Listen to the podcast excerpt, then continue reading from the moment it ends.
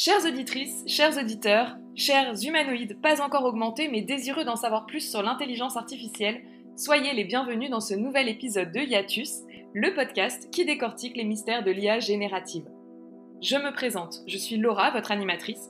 Pour moi, intelligence artificielle rime avec Mais qu'est-ce que c'est que ce truc encore? Un nouvel effet de mode après les NFT et le métaverse? Bon, Vu le nombre d'utilisateurs mensuels de ChatGPT, je crois qu'il faut se rendre à l'évidence et choper le train en marche rapidos. Et pour m'aider à grimper à bord, j'ai la personne idéale, Gilles Guéraz. Gilles est spécialiste en IA générative et partage notamment son expertise dans sa newsletter intitulée Générative. Salut Gilles Salut Laura, ça va? Ouais, j'ai la forme et toi? Écoute bien, très très bien. Bientôt les grandes vacances? Malheureusement, il n'y a pas de vacances dans l'IA générative. Il y a des nouveautés qui sortent euh, toutes les semaines par euh, dizaines. Et euh, bah, il faut suivre tout ça et voilà, bah, ça prend beaucoup de temps. Oh là là, je penserai bien à toi quand je reborde la pistoche. Sympa. en tout cas, aujourd'hui, nous abordons ensemble un sujet brûlant, IA et éducation. Alors comment l'IA va-t-elle s'immiscer dans nos écoles? Est-ce que c'est le nouveau Wikipédia? Est-ce que tous les ados s'en serviront pour tricher? Est-ce qu'il faut l'interdire? Est-ce que ces contenus sont exacts? Est-ce qu'ils sont offensants? Bref, qui est responsable des contenus produits? Les questions ne manquent pas. Voyons si nous parvenons à trouver quelques réponses ensemble. C'est parti, notre exploration commence maintenant. Intelligence Intelligence artificielle. artificielle.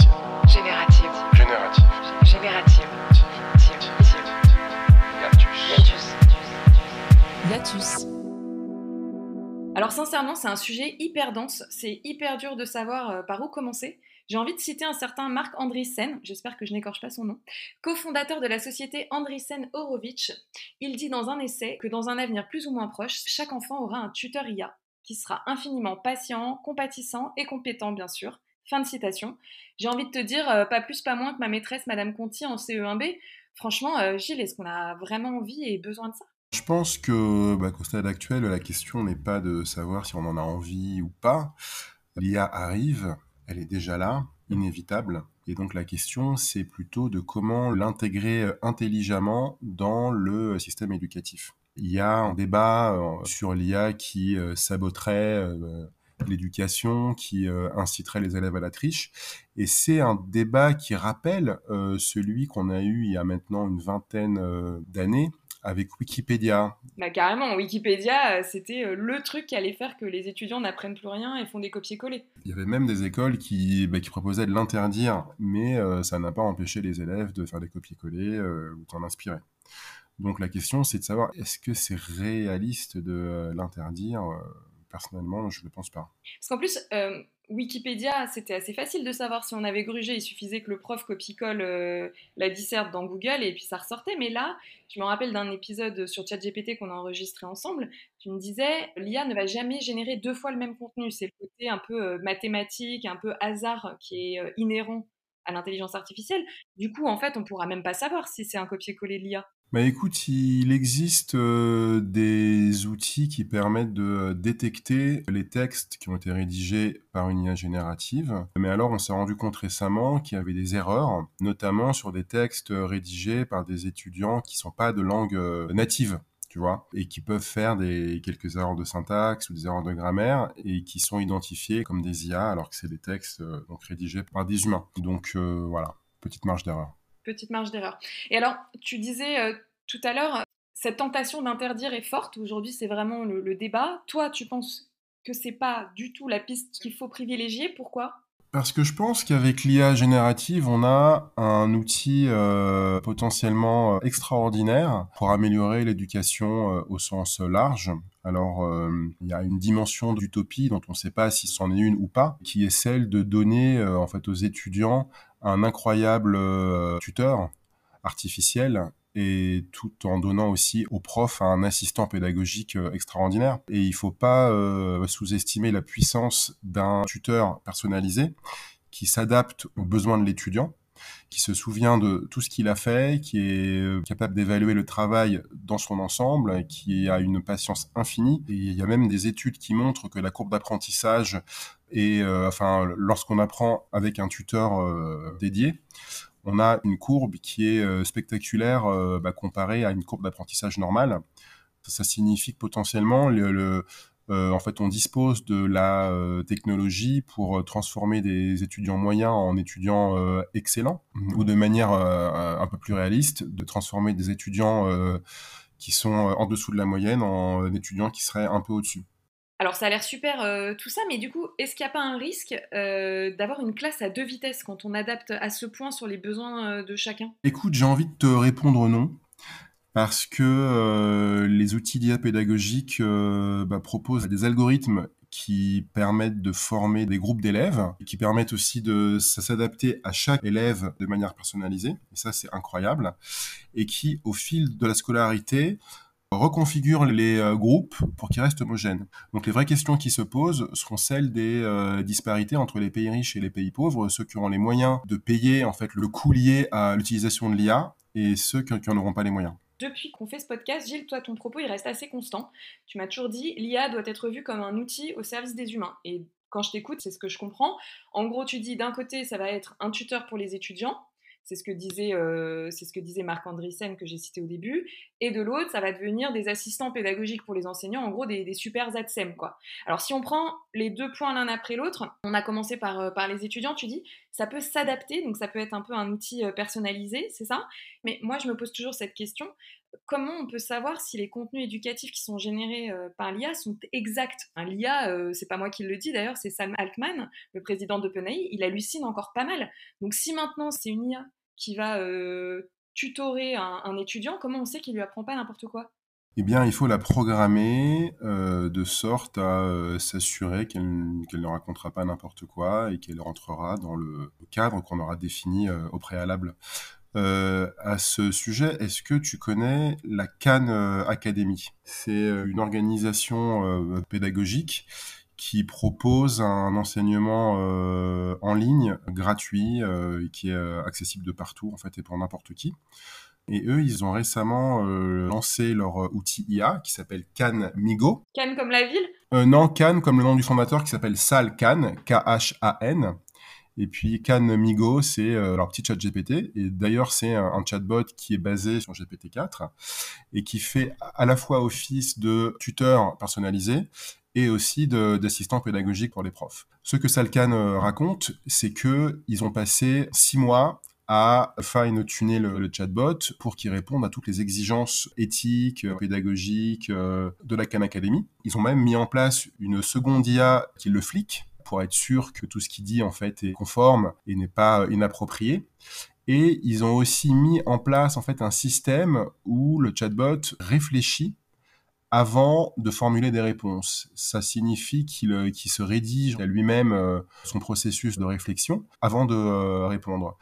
Et avec ça, ils ont remarqué une chute du taux d'hallucination. Hallucination de l'IA, pardon, je te... Oui, voilà, D'accord, ouais. Donc sûr. les hallucinations de l'IA, très tout à fait, et de bien meilleurs résultats, euh, notamment pour, pour les réponses mathématiques. Donc, il existe des moyens de, tu vois, de faire en sorte que, euh, bah, que l'outil d'IA euh, s'adapte parfaitement en fait, aux besoins éducatifs des enfants et des profs. D'accord, alors ok, donc très bien, tu, tu reparles des profs, on n'en a, en a pas encore trop parlé. Quand je t'écoute, je me dis ok, donc ça devient un assistant, donc quelque part on se dit ça va réduire la charge de travail pour les enseignants, c'est ça? Je pense qu'on peut l'envisager comme un assistant qui va euh, en fait à la fois réduire la charge de travail des profs, notamment sur la préparation des cours, parce que les chatbots, ils peuvent aider les profs à préparer les plans de cours et donc éventuellement à lui donner des idées pour rendre ses cours un peu plus vivants, euh, pour faire participer davantage les élèves ou euh, ajouter des éléments ludiques. Et on sait que la préparation des cours, c'est vraiment la partie la plus chronophage euh, pour les professeurs. J'ai lu même que c'était la moitié de leur temps et c'est du temps en plus qui passe généralement à domicile. Donc ce sera du temps de gagner bah, pour eux de ce point de vue-là. Et c'est du temps bah, qu'ils pourront utiliser soit comme, bah, comme bon leur semble, ou soit à passer plus de temps à interagir euh, avec les élèves. Donc je pense que potentiellement, ouais, ça peut être euh, très très positif, euh, tant pour les élèves que pour les profs. Tu sais qu'ici, on aime bien, j'aime bien poser cette question qui fâche, mais donc à terme, le revers de la médaille, c'est pas la disparition du métier d'enseignant. Je pense pas parce que d'un côté, c'est vrai que l'apprentissage, il peut se faire sans interaction humaine comme c'est le cas quand on lit des livres ou quand on écoute des, des podcasts ou des conférences ou qu'on fait qu'on utilise des programmes euh, éducatifs. Mais euh, il y a des études qui montrent que l'interaction humaine euh, peut euh, enrichir de manière significative le processus d'apprentissage. Par exemple, bah, l'interaction avec les autres, ça permet un apprentissage actif qui est plus efficace qu'un apprentissage passif. Ensuite, l'interaction, c'est aussi un synonyme de feedback en, temps réel qui est essentiel pour pouvoir se corriger et donc euh, faire des progrès. Et en trois, et je trouve que c'est peut-être le point le plus important, c'est que l'interaction euh, humaine, c'est une source de motivation et euh, d'engagement. Quand tu es un enfant et qu'un adulte t'encourage ou te félicite, c'est pas du tout la même implication émotionnelle que lorsque ChatGPT te dit ben voilà bravo mon gars top. Euh, et je pense qu'au final ça peut faire une grosse différence dans le processus d'apprentissage. Donc on aurait un process plus personnalisé avec peut-être du temps passé euh, plus grand avec des machines, des ordinateurs pour les enfants, mais derrière une optimisation du temps euh, qualitatif, euh, d'encouragement, de motivation et sur lequel les profs vont pouvoir se concentrer et, investir plus, c'est ça? Oui, oui, si, si. Il y a même des retours d'expérience qui existent déjà auprès de professeurs des écoles qui utilisent des outils comme MathIA ou le- l'Alilo, je crois, pour le français, avec des résultats probants selon les profs, dans un apprentissage qui est euh, à la fois ludique et euh, adapté à chaque enfant. Et les profs bénéficient de, davantage de temps d'interaction euh, avec les élèves, ce qu'ils appellent du temps de fluence, où ils seront moins dans la transmission de savoir, mais plus dans les questions-réponses liées euh, à l'apprentissage. Du coup, j'imagine que tout ça, ça nécessite quand même une formation. Enfin, j'ai la sensation que là, euh, si on veut basculer dans, euh, une nouvelle ère euh, de l'éducation euh, dans les écoles, il y a un peu de travail à faire. Est-ce que, euh, est-ce qu'en France ou est-ce que dans d'autres pays, est-ce que tu es au courant s'il y a euh, justement des premiers pas qui sont faits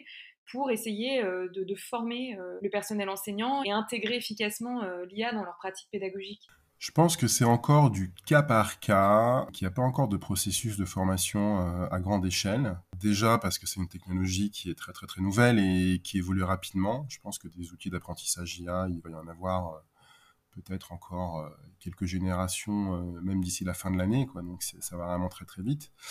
Et puis après, je pense que parmi les populations d'enseignants, il y aura euh, d'un côté les techno-enthousiastes et les early euh, adopters qui feront face aux réfractaires euh, qui voudront pas en entendre parler. C'est une question complexe qui relève de la responsabilité de, de chaque éducation nationale, de chaque pays.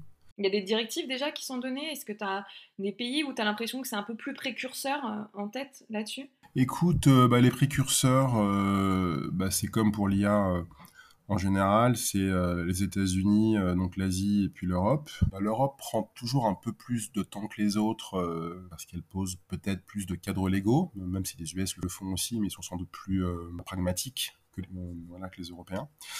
Et il y a eu récemment un cas intéressant que j'ai relayé dans ma newsletter, qui est un cas en fait au Japon où le ministère de l'Éducation a publié euh, des lignes directrices qui euh, soulignent euh, la nécessité pour les étudiants de comprendre l'IA et qui les encourage à l'utiliser dans les apprentissages, notamment de l'anglais et pour vérifier les faits. C'est marrant ça, le fact-checking euh, via l'IA, c'est quand même drôle ça. Je pense que c'est une forme de reverse engineering où je pense qu'ils veulent encourager les étudiants à utiliser euh, l'IA pour voir ce qu'elle va raconter et aller après vérifier pour ne pas euh, pas tout croire et pas tomber dans le, le piège hallucinatoire dont tu parlais euh, tout à l'heure. Et je serais pas euh, étonné que d'autres pays lui emboîtent le pas avec des directives qui émanent d'autres d'autres éducations nationales. Il y a encore un point qu'on n'a pas évoqué, c'est par rapport au contenu qu'on qualifie aujourd'hui d'offensant.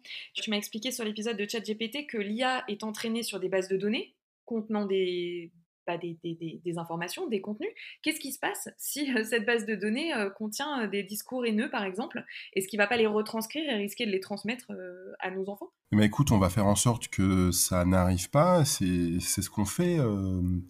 bah, les créateurs justement de Canmigo, de la Khan Academy, qui ont d'abord créé un, comité d'éthique euh, composé euh, d'experts en éducation, en, tech et en éthique. Et euh, bah, ce qu'a fait ce comité, c'est qu'il a posé un cadre, un périmètre sur les implications éthiques pour s'assurer qu'il était utilisé de manière responsable. Ensuite, ils ont passé près de six mois à faire des tests pour être sûr euh, bah, qu'il n'y a pas de discours offensant, euh, inapproprié. euh, voilà. Donc je pense qu'on dispose de toutes les solutions pour sécuriser le discours dans le cadre bah, de l'enseignement aux enfants. Eh ben, Gilles, je te remercie euh, pour ces échanges hyper riches. Sincèrement, je pourrais parler des heures avec toi sur un sujet de société comme celui-ci, mais c'est vrai qu'on s'est promis, toi et moi, d'essayer de rester synthétique et d'aller à l'essentiel. C'est donc le cœur déchiré que j'annonce la fin de ce cinquième épisode de Hiatus. J'espère que vous avez appris plein de choses, comme moi, vous qui nous écoutez. Mais la bonne nouvelle, c'est qu'il y a un sixième épisode qui arrive bientôt. Alors dis-moi, Gilles, je trépine d'impatience. De quoi parlerons-nous la prochaine fois? Et si nous parlions de médecine et d'intelligence artificielle Ça a l'air génial. Est-ce que tu penses que ça va rallonger notre espérance de vie, l'IA? Écoute, on va vivre euh, jusqu'à 1500 ans. Yeah Eh ben merci Gilles, merci à vous qui nous écoutez. Si ce podcast vous a plu, n'oubliez pas de vous abonner pour rester informé des prochaines sorties et surtout à en parler autour de vous. Si le cœur vous en dit, vous pouvez nous laisser un petit commentaire et des petites étoiles sur votre plateforme d'écoute préférée. Merci à vous et en hommage à nos auditeurs japonais, car oui, nous en avons, je vous dis, Kondo Mata kondone. Hiatus.